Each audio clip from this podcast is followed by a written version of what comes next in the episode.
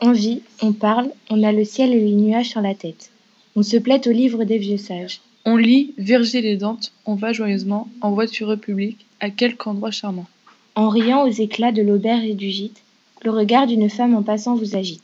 On aime, on est aimé, bonheur qui manque au roi, on écoute le chant des oiseaux dans les bois. Le matin, on s'éveille et toute une famille vous embrasse. Une mère, une sœur, une fille. On déjeune en lisant son journal, tout le jour, on mêle à sa pensée espoir, travail, amour. La vie arrive avec ses passions troublées, on jette sa parole aux sombres assemblées.